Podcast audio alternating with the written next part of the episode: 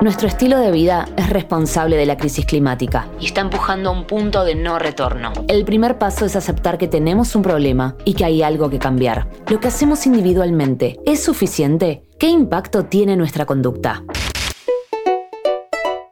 Huella ecológica. Hola, ¿cómo están? Soy Marina Moroni y les doy la bienvenida a un nuevo podcast de interés general. Jóvenes por el Clima es un movimiento social y político encabezado por la juventud del país que lucha por revertir los efectos de la crisis climática. Mi nombre es Eyal Weintraub, soy explorador de National Geographic y parte de Jóvenes por el Clima Argentina. Sequía, inundaciones, olas de calor y de frío. ¿Nuestro estilo de vida es responsable de la crisis climática? Bueno, sí y no. Nuestros hábitos de consumo como sociedad están ligados de manera directa con la crisis climática y ecológica, al igual que la manera en la que producimos los bienes y servicios que nos permiten mantener cierto estilo de vida. Pero sería injusto hablar de un nosotros genérico, porque el 1% de la población más rica emite más del doble de las emisiones de gases de efecto invernadero que el 50% más pobre. Y así se puede repetir ese patrón, efectivamente se repite cuando hablamos de consumo de recursos de todo tipo. Entonces, el estilo de vida del sector más rico de la sociedad y también de los países más desarrollados influye muchísimo más que de las personas eh, con menos recursos y de los países en desarrollo. Como previamente dijo Iyal, hay sectores de la sociedad que contribuyen enormemente a la crisis climática.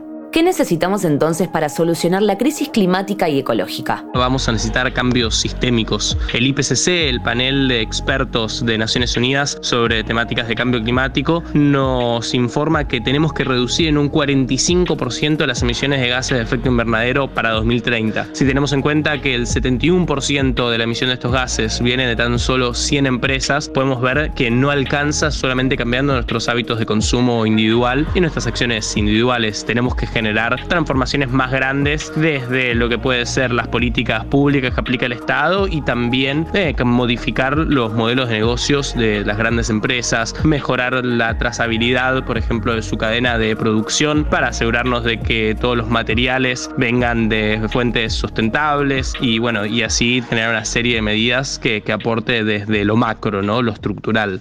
El cambio climático es una realidad ¿En qué situación nos encontramos actualmente en el mundo? En este momento nos encontramos en un punto en el que hay mayor acceso a la información, pero estos elevados niveles de conciencia no se ven ligados directamente en un incremento radical en la transición energética. Nos encontramos en un momento donde hay que transformar esta conciencia y esta mayor información en acciones concretas desde lo individual hacia lo colectivo y lo más sistémico para poder justamente alcanzar, revertir la tendencia de incremento de los gases de efecto invernadero y frenar el cambio climático.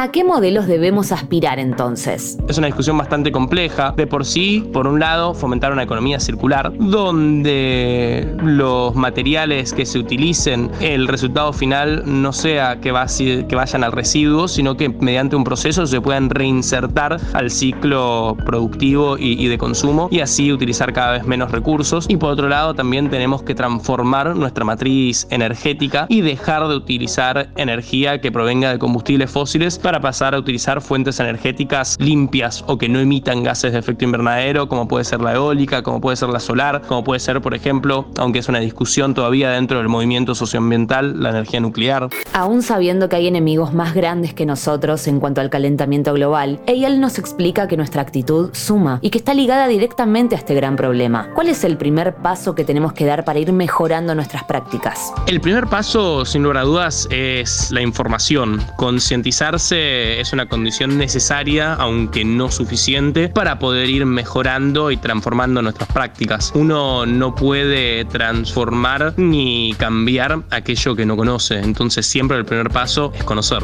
Así entonces entendemos que se trata de crear un camino para el impacto, que somos parte de un proceso y de una civilización que está despertando. Nuestra arma más importante es la información, en la palma de nuestra mano, en nuestro celular, al instante. Usémosla para acercarnos al conocimiento. Le agradecemos a Ial, explorador de National Geographic y parte de Jóvenes por el Clima de Argentina, que nos explicó todo en cinco minutos. Este episodio fue una producción de Interés General Podcast. Desde el 2020, acompañándote todos los días. Cinco minutos. Para que conozcas algo nuevo.